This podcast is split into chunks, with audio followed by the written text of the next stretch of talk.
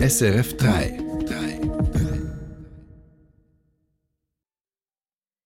Sollen andere Länder Schweizer Waffen an die Ukraine weitergeben dürfen? Der Nationalrat sagt Nein und rüttelt damit vorerst nicht am Kriegsmaterialgesetz. Dann wurden Gelder von Russlands Präsident Putin auf Schweizer Konten deponiert. Vier Mitarbeiter der Gazprom Bank standen in Zürich vor Gericht. Außerdem hat der Chefredaktor der Blickgruppe gegen den internen Verhaltenskodex verstoßen.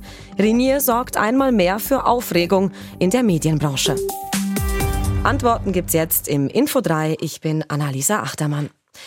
Länder wie Deutschland, Dänemark oder Spanien wollen Schweizer Munition, Panzer oder anderes Kriegsgerät an die Ukraine weitergeben.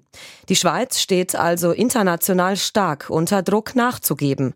Und so gab es im Bundeshaus in den letzten Wochen auch Zeichen, dass das Parlament den Weg freimachen könnte. Heute im Nationalrat aber hat eine Mehrheit Waffenweitergaben an die Ukraine verhindert. Aus dem Bundeshaus Dominik Mayer.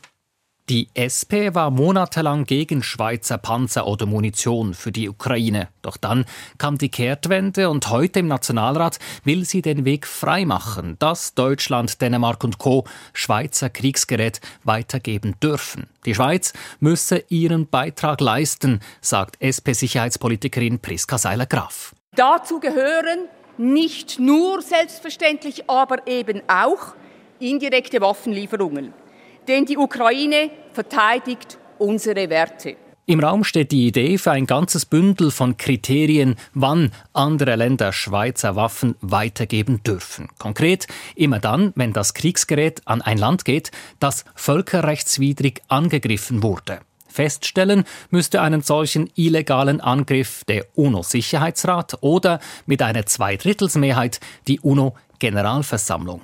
Nichts wissen von einem solchen Schritt will die SVP. Nationalrat Roger Köppel nennt Waffenweitergaben an die Ukraine eine Ungeheuerlichkeit. Eine Kriegspartei soll Waffen indirekt aus der Schweiz bekommen. Das ist ein Verstoß gegen das Neutralitätsrecht. Und auch der Bundesrat sagt Nein wegen der Neutralität. Ein Entscheid der UNO-Generalversammlung als Kriterium, das genüge rechtlich bei weitem nicht, sagt Wirtschaftsminister Guy Parmelin. Waffenweitergaben zu erlauben, alleine gestützt auf einen Entscheid der UNO-Generalversammlung, das vertrage sich nicht mit dem Neutralitätsrecht. Parmelin warnt, die Schweiz würde ein Signal aussenden, dass sie bereit sei, gegen die eigene Neutralität zu verstoßen. La Suisse donnerait le signal qu'elle est en principe prête à enfreindre le droit de la neutralité. Überraschend für viele schließt sich heute auch die FDP den Skeptikern an. Und das reicht für eine Mehrheit. Der Nationalrat kippt die Bestimmung mit der UNO-Generalversammlung. Es bräuchte also zwingend einen Entscheid des UNO-Sicherheitsrats, damit die Schweiz Waffenweitergaben an die Ukraine erlauben könnte. Ein Entscheid, den es wegen des russischen Vetorechts im Sicherheitsrat wahrscheinlich nie geben dürfte. Entsprechend frustriert nach dem Entscheid ist der Fraktionschef der SP, Roger Nordmann. Bah, kurz gesagt, es ist ein Vetorecht für Wladimir Putin. Und darum verbietet sich die Schweiz selber, die Wiederausfuhr zu lockern. Ich bedauere es sehr. Enttäuscht ist Nordmann vor allem von der FDP. Die Freisinnigen selbst sagen heute, sie hätten wegen der Neutralität gar nicht anders entscheiden können. Sie seien aber bereit, weiterzuarbeiten an neuen Ideen für eine Weitergabe von Schweizer Waffen. Und wir bleiben gleich im Parlament und schauen uns an, was National- und Ständerat heute sonst noch so beschlossen haben. Gorsin Kavietzel. Zuerst zur sogenannten rollenden Landstraße, also zum Transport von Lastwagen auf der Schiene.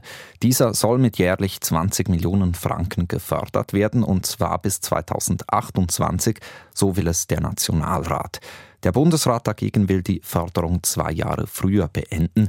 Als nächstes ist der Ständerat an der Reihe. Im Ständerat ging es unter anderem um die Frage, ob Spitäler Geld vom Bund kriegen sollen wegen der Mehrkosten und Ertragsausfälle während der Corona-Pandemie. Der Rat sagte, nein, dafür soll es kein Geld vom Bund geben. Die Vorlage geht jetzt in den Nationalrat. Geld gibt es dagegen für den weltweiten Umweltschutz.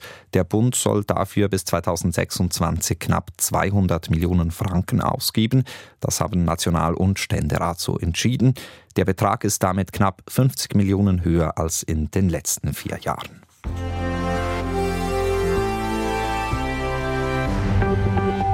Hatte Russlands Präsident Putin sein Vermögen auf einer Bank in der Schweiz? Diese Frage wurde in Zürich am Bezirksgericht verhandelt. Es ging um viel Geld, konkret um gut 50 Millionen Franken, die auf zwei Konten gelagert waren. Und zwar auf den Namen des Russ russischen Musikers Sergei Rodugin. Nun standen der Chef der russischen Gazprom-Bank in Zürich und drei Angestellte vor Gericht. Ihnen wird vorgeworfen, ihre Sorgfaltspflicht verletzt zu haben.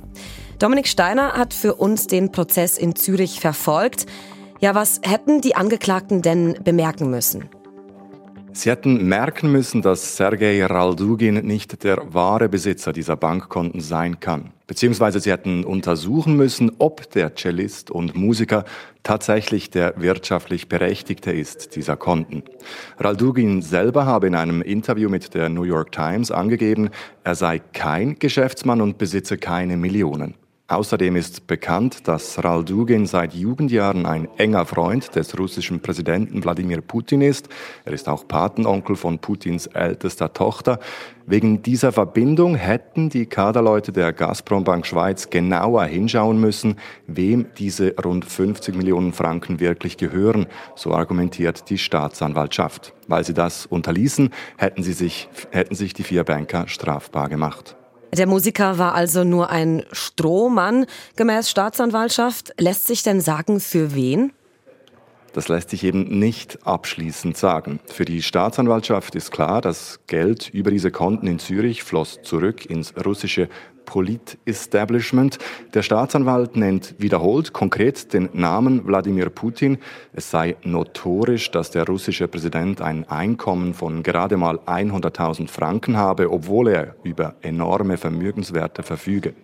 Beweise aber, wem das Geld auf den Konten denn sonst gehörte, wenn nicht Sergei Raldugin, das konnte die Staatsanwaltschaft keine vorlegen. Und da setzt dann auch die Argumentation der Verteidiger an.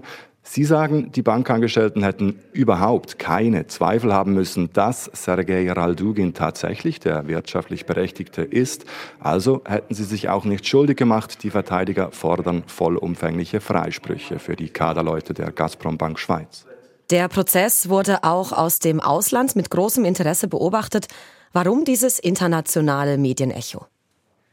Dieser Prozess geht ja zurück auf die Enthüllungen der sogenannten Panama Papers. Mit ihnen wurde publik, dass Sergei Raldugin als Besitzer der Konten eingetragen ist und deshalb fing die FINMA, die Schweizerische Finanzmarktaufsicht, an zu ermitteln, die FINMA kam bereits vor fünf Jahren zum Schluss, die Gazprom-Bank mit Sitz in Zürich habe schwer gegen die Sorgfaltspflichten des Geldwäschereigesetzes verstoßen, weil sie nicht genügend Abklärungen getätigt hat.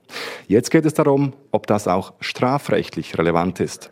Mitten im Ukraine-Krieg setzt sich also ein Schweizer Gericht mit den Geldflüssen aus und in die russische Politelite auseinander und geht der Frage nach, ob die Banken in der Schweiz genügend Unternehmen, um mutmaßliche Oligarchengelder zu suchen und zu sperren. Das weckt das Interesse auch ausländischer Medien. Live vom Bezirksgericht Zürich, Dominik Steiner. Der Prozess in Zürich ist mittlerweile beendet. Das Urteil wird am 30. März erwartet. Nun zu weiteren Meldungen aus dem Ausland. Und da geht es zuerst um die EU-Sanktionen gegen Russland, Korsin. Die EU hat in einem Fall einen juristischen Rückschlag erlitten. Die Sanktionen gegen die Mutter des Chefs der russischen Söldnergruppe Wagner, Sergei Prigozhin, seien nicht zulässig, entschied das Gericht der Europäischen Union. Denn es sei nicht erwiesen, dass zwischen dem Wagner-Chef und seiner Mutter geschäftliche Beziehungen bestehen. Die EU-Führung kann das Urteil noch anfechten vor dem Europäischen Gerichtshof, also der nächsten Instanz. Derzeit sind in der EU noch Dutzende weitere ähnliche Klagen hängig. Nach dem tödlichen Zugunglück von vergangener Woche ist der Unmut in der griechischen Bevölkerung groß. Heute streiken Busfahrer, Ärztinnen, Lehrer und Angestellte aus anderen Branchen. Und erneut ist es zu großen Demonstrationen gekommen. Der Vorwurf aus der Bevölkerung, die Politik habe die Sicherheit des Zugverkehrs im Land chronisch vernachlässigt. Laut Nachrichtenagenturen nahmen Zehntausende Menschen an den Demonstrationen in Athen und anderen Städten teil. Am Rand der Demonstration in Athen sei es erneut zu Ausschreitungen und Zusammenstößen zwischen Demonstrierenden und der Polizei gekommen. Info 3 Ringier kommt nicht zur Ruhe. Seit Wochen liefert das Medienunternehmen Schlagzeilen in eigener Sache. Nun muss der Chefredaktor der Blickgruppe, Christian Dora, eine Auszeit nehmen. Ihm wird vorgeworfen, gegen den internen Verhaltenskodex verstoßen zu haben.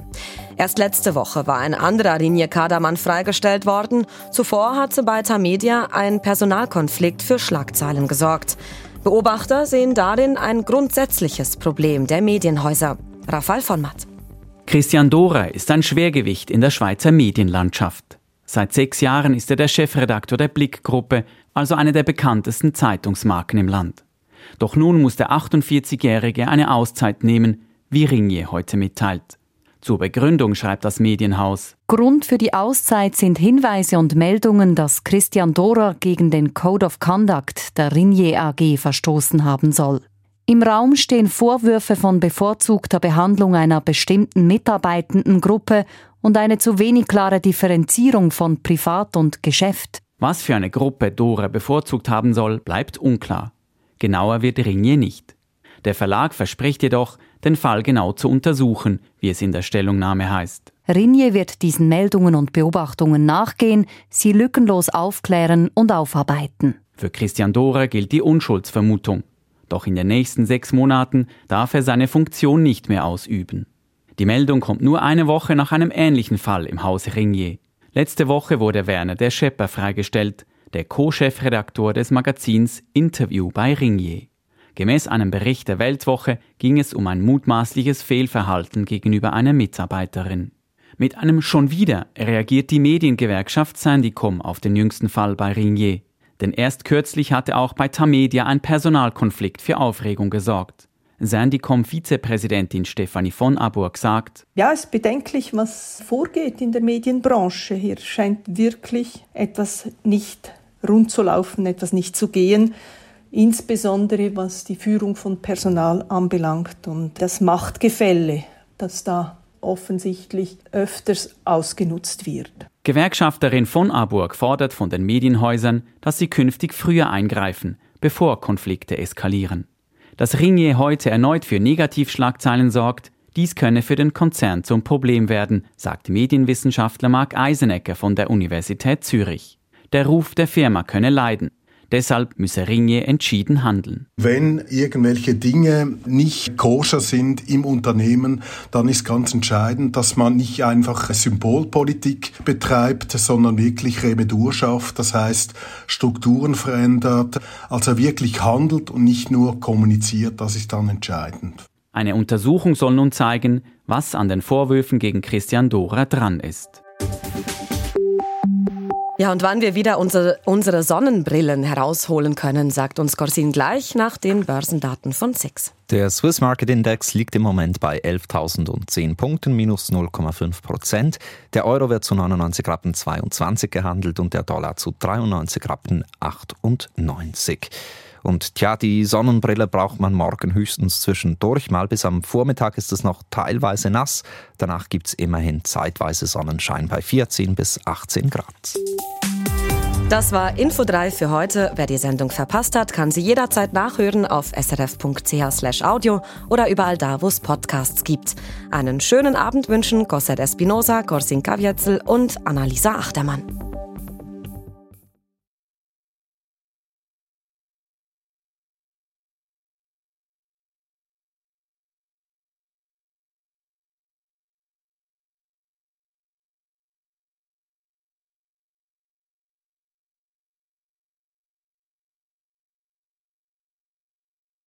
Eine Sendung von SRF3. Mehr Informationen und Podcasts auf srf3.ch.